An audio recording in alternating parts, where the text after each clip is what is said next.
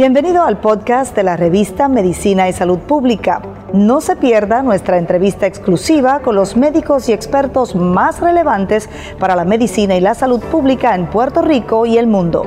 Si desea ver este podcast en vídeo, puede hacerlo en nuestro canal de YouTube Revista MSP. Gracias por acompañarnos en otra transmisión de su revista de Medicina y Salud Pública. Me acompaña la doctora Leticia Hernández, quien es endocrinóloga y presidenta entrante de la Sociedad Puertorriqueña de Endocrinología y Diabetología, conocida como SPED. ¿Cómo se encuentra, doctora? Muy bien, y usted buenas tardes. Pues la muerte, el fallecimiento del joven actor Alberto Rodríguez nos eh, ha hecho también reflexionar, ¿verdad?, sobre el impacto de la diabetes, sobre la población puertorriqueña, que incluso puede degenerar, ¿verdad?, en muchas otras afecciones de salud, incluyendo el fallo renal. Así que me gustaría, doctora, que habláramos un poco del impacto de la diabetes en Puerto Rico. ¿Cómo se define la diabetes? Bueno, la diabetes es un conjunto de diferentes condiciones que se caracterizan porque tenemos niveles de glucosa elevados. Hay diferentes tipos. Está la diabetes tipo 1 que tiende a ocurrir en personas más jóvenes usualmente, aunque puede ocurrir más tarde en la vida, donde se necesita insulina desde el comienzo. Y está la diabetes tipo 2 que tiende a ocurrir en personas un poquito, ¿verdad?, ya mayores y pues un conjunto de defectos en lo que es el manejo de glucosa en el cuerpo y pues también lo que es la diabetes que está relacionada al embarazo o la diabetes gestacional. Pues doctora, un poco para hablar de cuándo puede desarrollar una persona esta condición. Hay personas que pueden nacer con ella, se desarrolla, cuáles son los factores que pueden hacer que desarrolle una persona diabetes. Pues mira, las dos causas principales de diabetes son la diabetes tipo 1 y la diabetes tipo 2, pero hay otras múltiples causas eh, de diabetes que pueden ser razones genéticas. La diabetes puede ocurrir en cualquier momento de la vida. Antes caracterizábamos la diabetes tipo 2 como que ocurría en personas más, eh, mayores. Sin embargo, hoy día, según ha aumentado la prevalencia de obesidad, cada vez personas más jóvenes desarrollan diabetes tipo 2. En términos de la diabetes tipo 1, que es la diabetes donde hay deficiencia insulina y que es de origen autoinmune, o sea que nuestro cuerpo ataca el páncreas esta diabetes se puede eh, desarrollar en etapas más tardías de la vida también, contrario a lo que antes pensábamos. Y hay una condición que es como un intermedio entre la diabetes tipo 1 y diabetes tipo 2, que es la diabetes latente autoinmune del adulto, que tiende a ocurrir en etapas más, eh, ¿verdad? Más edades un poquito mayores eh, y puede ocurrir a cualquier edad donde sí hay una pérdida de función de páncreas y se necesita insulina, pero la pérdida de función es más gradual de lo que ocurre en un paciente que tiene diabetes tipo 1. ¿Cuál es la más común entonces? La diabetes tipo 2 es la más común. Se estima que aproximadamente un 90% de las personas que viven con diabetes tienen diabetes tipo 2, aunque ese último tipo que dije, que es la diabetes latente autoinmune del adulto, antes se pensaba que era solo un 10% de los pacientes con diabetes tipo 2 que tenían realmente este tipo de diabetes, pero hoy día eh, se estima que hasta un 30% de las personas que viven con diabetes tipo 2 pueden tener este tipo eh, de diabetes que se conoce como diabetes latente autoinmune del adulto, que combina características tanto de diabetes tipo 1 como de diabetes tipo 2. Pues con tan alta prevalencia de este tipo, la tipo 2, eh, pregunto, ¿ya hay alguna predisposición o son todos factores quizás externos, ambientales, de dieta, de estilo de vida, lo que pues, puede hacer desarrollar este tipo de diabetes tipo 2? Pues mira, hay diferentes factores, aunque nosotros por ser puertorriqueños y ser de raza latina ya de por sí tenemos una probabilidad mayor de desarrollar diabetes, ¿verdad? Tipo 2 por factores de genética. Sin embargo, desde nuestra historia en el embarazo, por ejemplo, si nuestra mamá tuvo diabetes gestacional, tuvimos extremos de peso al nacer, por ejemplo, peso muy bajo, peso muy alto, también aumenta la probabilidad de desarrollar diabetes. Y algo bien importante, nuestro estilo de vida. el hecho de fumar, la obesidad, la vida sedentaria y verdad factores de alimentación pueden influir en el desarrollo de esta condición de la diabetes tipo 2. Esto incluye entonces la mujer que también tuvo diabetes gestacional. Eso es así, las mujeres que tuvieron diabetes gestacional tienen hasta una probabilidad dos veces mayor, o sea, hasta un 50% de probabilidad de desarrollar diabetes en el futuro. ¿Y cómo podemos entonces, eh, ¿verdad? sacando aparte ese factor, poder contribuir quizás a evitar que se desarrolle o incluso cuando se desarrolla poder controlarla?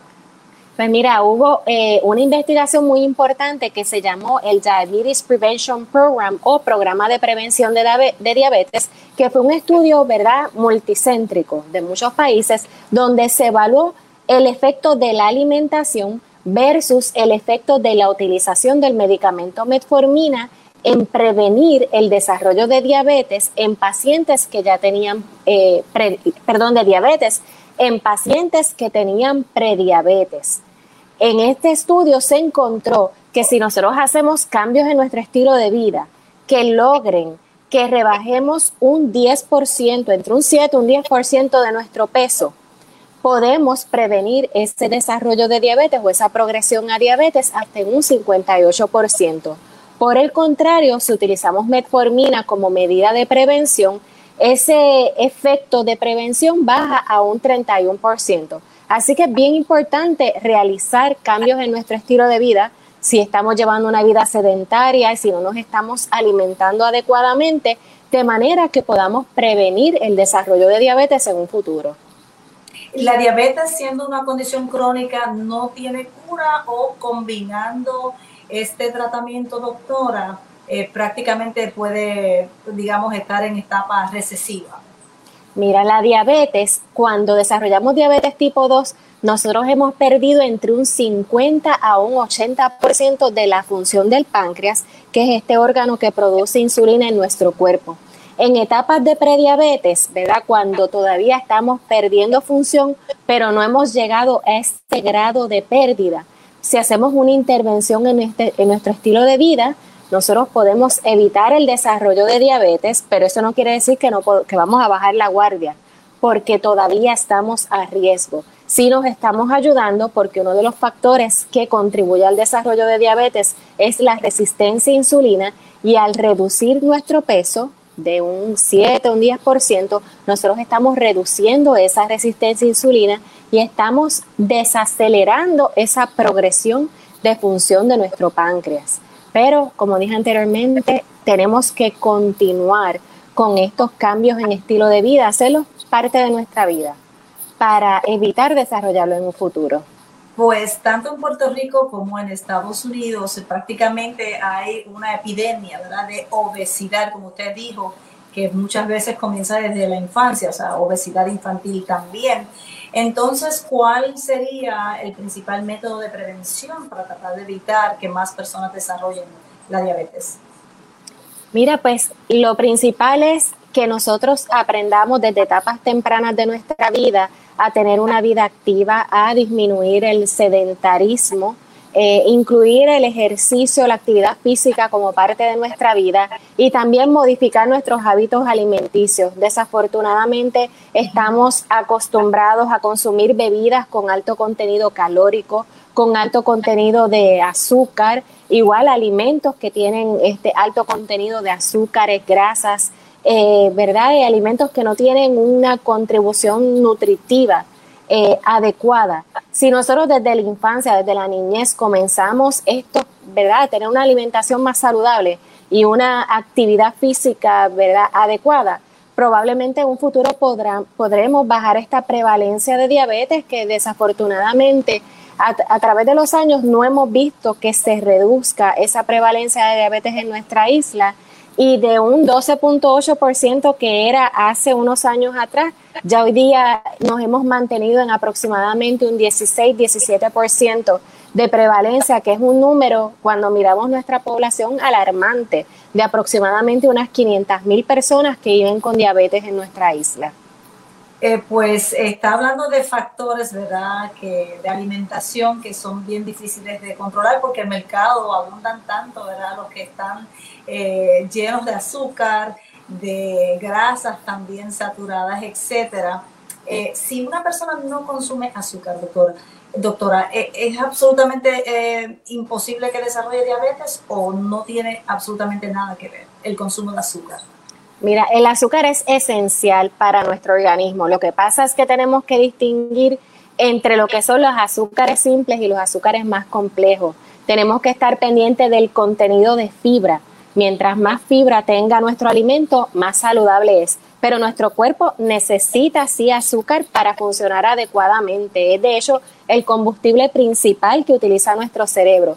Sí, hay dietas bajas en carbohidratos y bien bajas en carbohidratos que hoy día están aprobadas por la Asociación Americana de Diabetes para el manejo de ciertos pacientes, particularmente con diabetes tipo 2.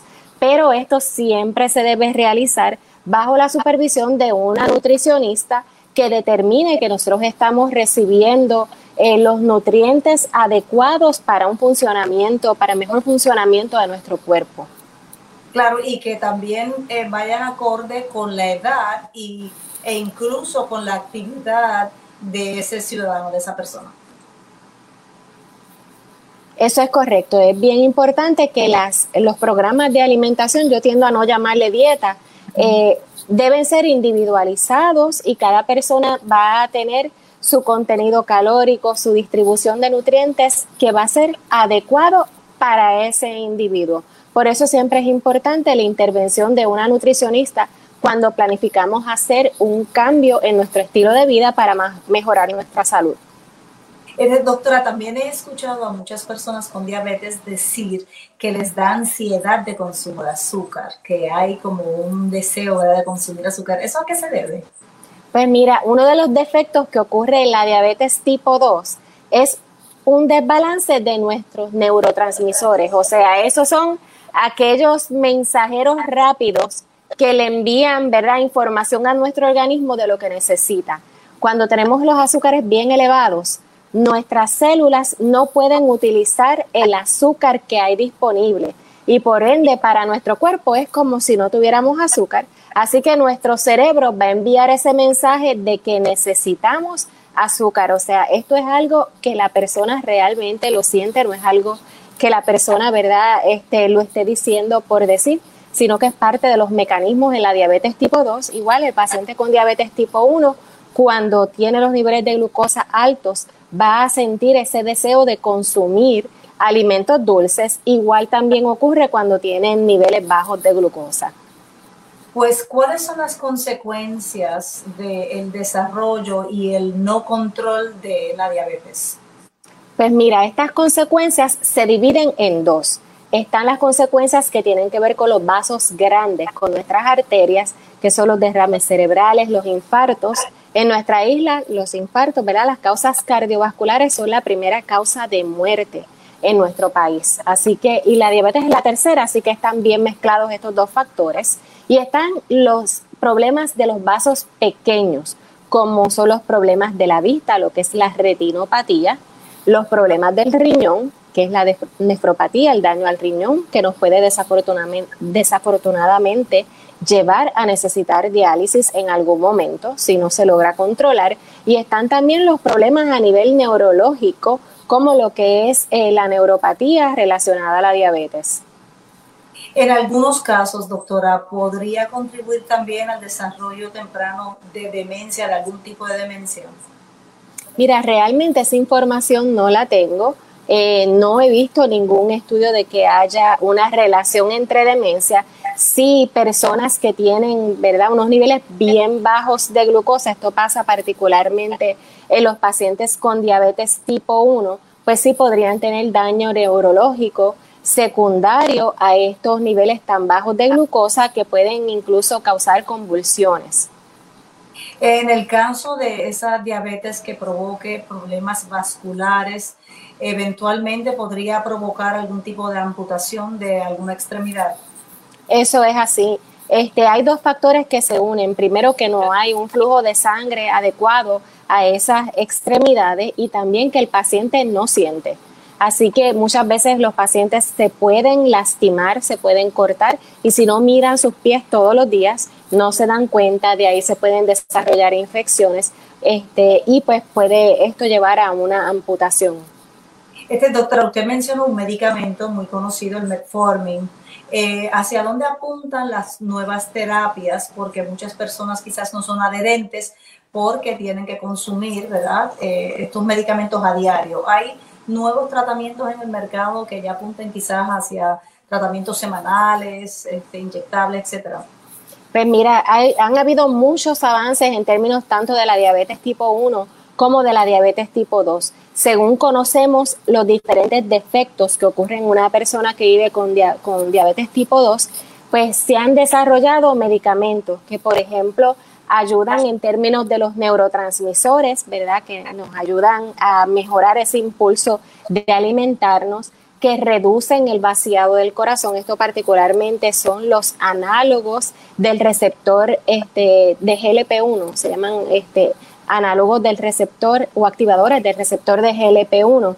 Estos medicamentos ayudan en términos de los neurotransmisores a reducir ese impulso de hambre, reducen el vaciado de nuestro estómago, también permiten que nosotros liberemos insulina solo cuando consumimos alimentos que tienen contenido de glucosa, de manera que no están relacionados a niveles bajos de azúcar cuando se usan de forma separada de otros medicamentos que puedan producir niveles bajos de glucosa y disminuyen también la producción de una hormona que se llama glucagón, que esa hormona estimula que nuestros niveles de glucosa suban. Así que mediante diferentes mecanismos, este tipo de medicamentos nos ayuda en el control de la glucosa. De este tipo de medicamentos, hay medicamentos que se usan de forma diaria, hay medicamentos que se usan también de forma semanal y hay otros que están combinados con una insulina de acción eh, larga, de acción extendida, y pues estos se utilizan de forma eh, diaria. Eh, pero han sido un avance muy grande en términos de lo que es el manejo de la glucosa. Existen también otros medicamentos que le llamamos los glucouréticos, porque estos medicamentos nos ayudan a eliminar glucosa a través de la orina. Tanto eh, los eh, activadores del receptor de GLP-1 como estos medicamentos que son glucouréticos también tienen un efecto en términos de peso, de reducir peso tienen otros efectos a nivel renal, de protección renal, y también eh, un efecto de protección a nivel de eventos cardiovasculares en diferentes medidas. Te mencionó eh, la insulina. Muchas personas piensan que la insulina, eh, ¿verdad? Y una concepción que hay de falta de información, ¿verdad? De que la insulina pudiese provocar otros efectos secundarios y rehusan, ¿verdad? quizás llegar a ese momento. ¿Cuán importante es el uso de la insulina a tiempo, quizás para evitar un deterioro del paciente? Mira, hay, dos momentos en que es esencial el uso de insulina. Muchas veces hay pacientes que debutan con diabetes tipo 2 y están en un estado, vamos a llamarlo, de toxicidad por glucosa. Esos pacientes necesitan insulina en ese momento para reducir esa toxicidad, bajar los niveles de glucosa y muchas veces en estos pacientes de nuevo diagnóstico, esa insulina se puede eliminar ya sea dentro de un mes. Eh, una vez ese estado se elimina y pues se puede comenzar a utilizar otros medicamentos orales o combinación este, de inyectables como los que mencioné anteriormente que pueden mantener bajo control este paciente. Ahora, según progresa la diabetes tipo 2, como hablé este al principio, cuando nos diagnostican hemos perdido de un 50 a un 80% de la función de, esa, de ese páncreas en términos de producción de insulina. Y llega el momento en que para que ese paciente se mantenga controlado, necesita utilizar insulina porque con medicamentos orales o inyectables que no son insulina, este paciente no va a lograr control. En el caso del paciente que vive con diabetes tipo 1, necesita insulina desde el momento que nace eh, porque su cuerpo ya no tiene producción alguna de insulina. Eh, en ese caso, que es en el caso de los menores de edad, eh, hay ya distintos aditamentos que se utilizan para eh, garantizar también el desarrollo adecuado del segundo. ¿En cuánto, cuánto hemos avanzado en ese sentido? Porque sé que antes era mucho más complicado el manejo de estas máquinas, de estas bombas. Eh, ¿Cuáles son la, las nuevas generaciones de estos dispositivos médicos? Pues mira, han habido muchos avances también para el paciente con diabetes tipo 1 y para aquel diabetes con diabetes tipo 2 que es dependiente de insulina. Y pues uno de estos avances son las microinfusoras o bombas de insulina que van liberando cantidades pequeñas de insulina según el requerimiento del paciente. Y cada vez eh, hay como más independencia de este tipo de aditamento en términos de lo que es administración de insulina. ¿Por qué? porque se ha desarrollado otro aditamento que son eh, los monitores continuos de glucosa, que estos miden el azúcar en tiempo real, la glucosa en tiempo real en este paciente y eh, esa bomba de insulina tiene una comunicación directa con ese eh, monitor continuo de glucosa y va ajustando la cantidad de insulina que ese paciente necesita. Sí, sigue siendo necesario que el paciente cuente los carbohidratos de su comida, que entre en la cantidad de carbohidratos que está consumiendo para que la máquina le pueda administrar los bolos de insulina, pero estos eh, aditamentos tienen unos algoritmos que poco a poco van aprendiendo cada vez más sobre ese paciente y cada vez eh, lo pueden ayudar de una mejor manera a mantener sus niveles de glucosa. Algunos tienen una transmisión remota para enviarle esa información también al médico, que es muy útil para ajustar quizás algún tratamiento.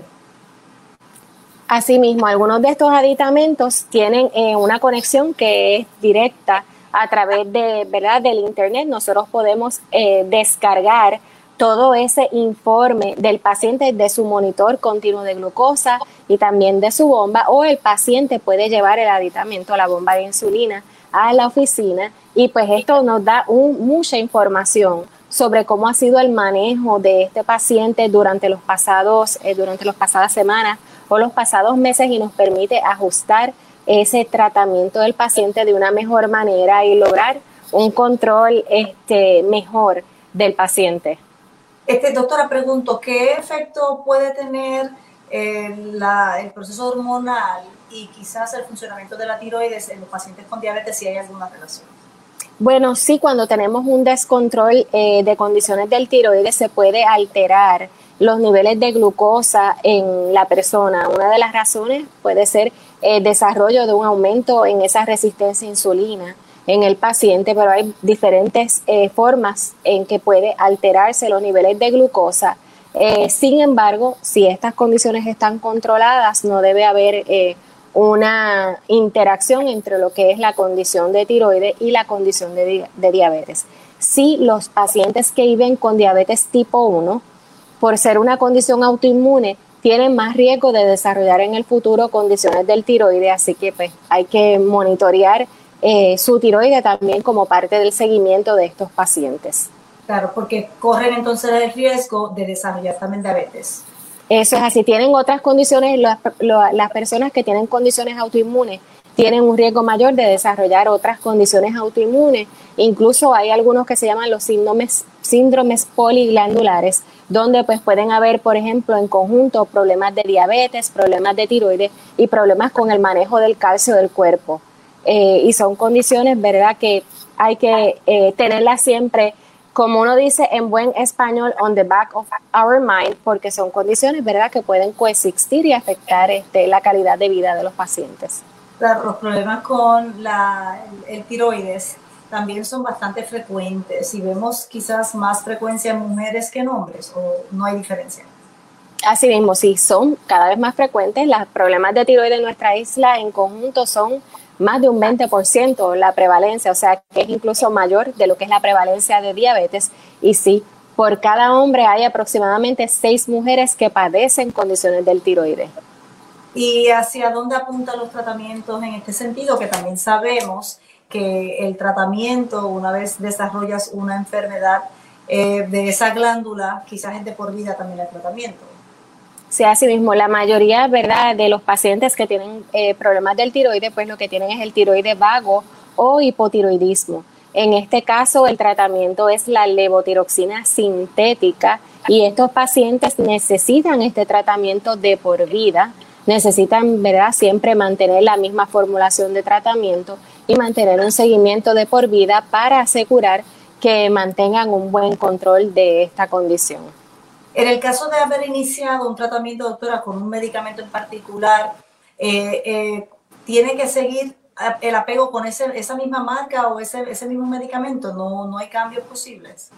Pues mira, eh, siempre se le sugiere a los pacientes que mantengan la misma formulación del medicamento que utilizan porque el, margen terapéutico, o sea, cuánto absorbe, absorbe nuestro sistema de ese medicamento, es bien pequeñito.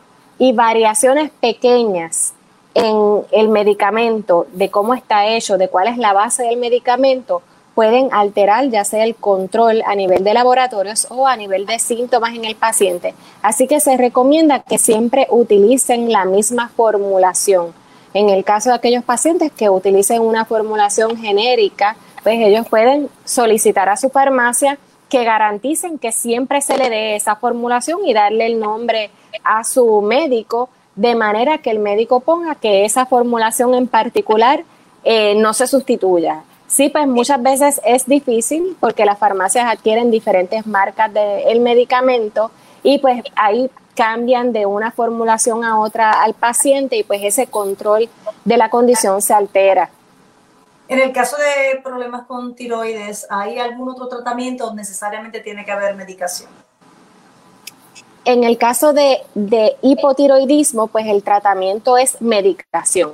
Ahora, aquellos pacientes que tienen hipertiroidismo, o sea, un tiroide hiperactivo, hay tanto tratamiento farmacológico, medicamentos, pueden recibir también terapia de radioyodo, y pueden también eh, obtener, o sea, realizarse cirugía. Ahora, aquellas personas que se les realiza cirugía, pues cambian del uso de un medicamento para disminuir esa función de tiroides a necesitar entonces esa libotiroxina sintética de por vida para manejar entonces ahora un hipotiroidismo causado por cirugía. Y cuán importante también es el estilo de vida, modificar hábitos, quizás eh, hacer también ejercicios para este tipo de pacientes. Mira, para el paciente con hipotiroidismo, eh, ¿verdad? No hay una recomendación como tal específica para la condición en términos de estilo de vida, pero sí muchas veces una queja de muchas pacientes con hipotiroidismo y pacientes es el aumento de peso. Sin embargo, ese aumento de peso no está relacionado al problema de tiroides.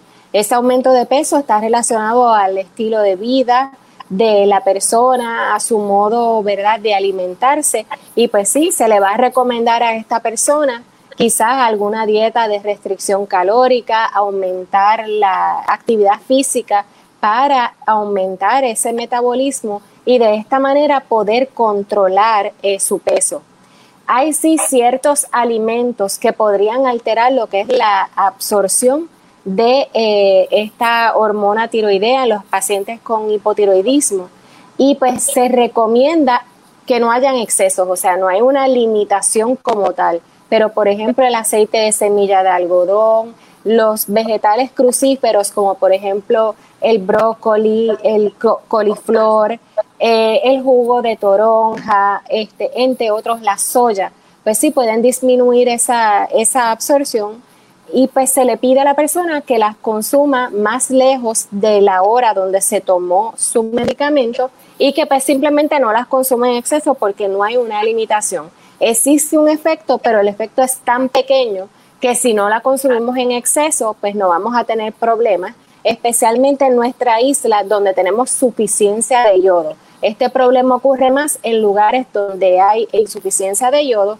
que sí pues tienden a tener este, más efecto este tipo de, cambios en, en alimentación. Pues doctora, no sé si se nos quedó algún otro tema en términos de verdad del manejo clínico para ambas condiciones y quisiera añadir algo.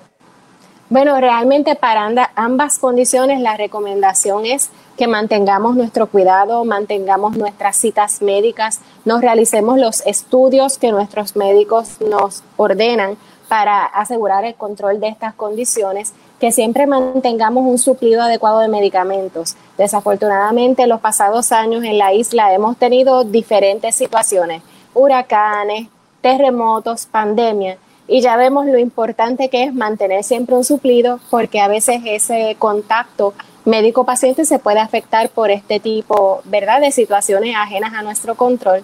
Así que lo ideal es siempre mantenernos, ¿verdad?, bien surtidos de nuestros medicamentos. Y por supuesto seguir los consejos y seguir el tratamiento, las, las directrices de su médico especialista, que es el endocrinólogo, en este caso para estas condiciones. Así mismo. Pues muchísimas gracias, doctora, y nos vemos muy pronto. Mucho éxito en este nuevo año que le espera. Muchas gracias, lindo día. Y será hasta una próxima ocasión. Les espero en, otro, en otra emisión de la revista de Medicina y Salud Pública.